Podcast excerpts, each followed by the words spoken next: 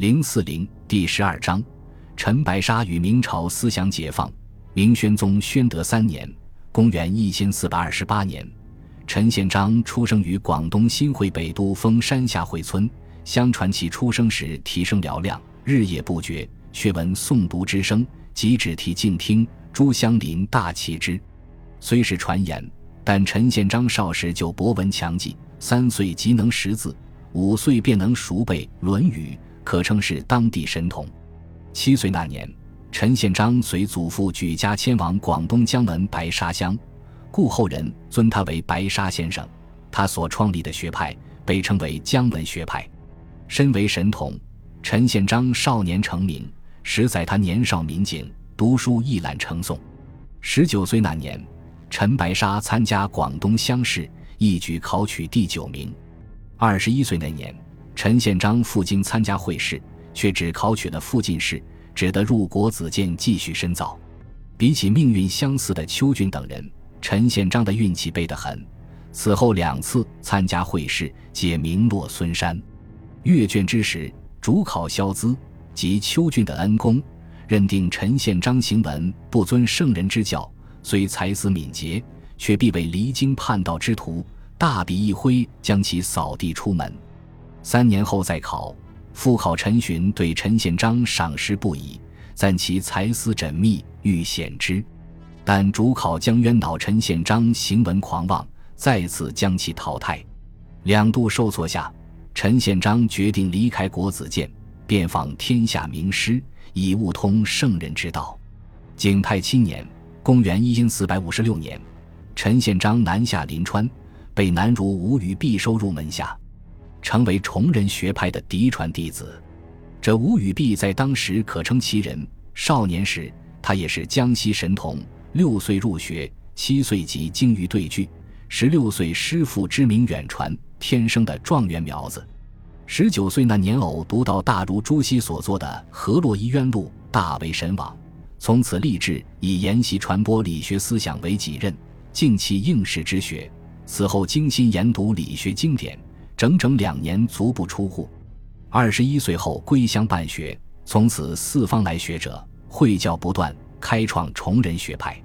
虽然名满天下，但教书匠的日子确实清苦。中年以后，吴于弼家道中落，生活困顿，自述贫病交工，旧债未去，新债又来，穷日子里。吾与必半耕半读，更常在农活时与诸学生研读学问。夜晚读书灯油用尽，竟烧心为充，诵读甚好。如此乐观主义精神，自然感染了他的弟子。其学生胡九韶就曾感叹：“韦先生遇患难，仍能学习技艺。”晚年的陈宪章也回忆说：“每遇艰难困苦，遂以先生之安贫乐道，弥足刻骨铭心。”对陈宪章。吴语弼一开始就大为赏识。陈宪章初入门下时，吴语弼即向众门徒赞道：“汝等皆他日光耀我学之栋梁，为功夫，陈宪章必可自成一家。”虽如此，但陈宪章的学习成绩却惨淡。吴语弼治学严苛，要求学生必先从事小学以立根基，然后进乎大学，即学习讲究循序渐进。陈宪章素来行文狂妄。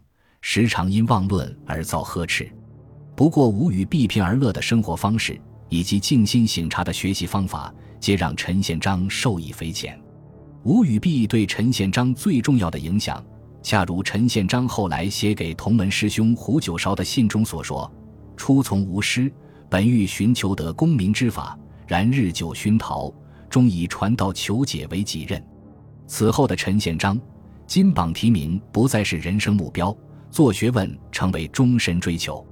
天顺元年（公元一千四百五十七年），名满天下的吴语必经权臣石亨推荐，得明英宗朱祁镇征召，被任命为左春芳左玉德。无心仕途的吴语必虽应召，此后却屡次上表辞职，终在几个月后退休回家。二十五年后，已是大儒的陈宪章也重复了恩师相同的人生选择。天顺元年。在入学崇仁学派仅一年后，陈宪章即拜别恩师，回到家乡广东江门继续研读学问。关于这段短暂的学习生涯，吾与毕林道别时，寄予道汝好求甚解，然素独行，为修身养性，方能成大业。多年后的陈宪章在《大诏题血牵线》一文中也承认，投身无门的短短一年里，他尚未得其职，未能悟其师道，直到归乡后静坐久之，反复体味，方见此心之体。当代海外学者黎东方更评价道。投身吴语闭门下的短短一年时光，却是陈贤章一生治学之路的重要转折点。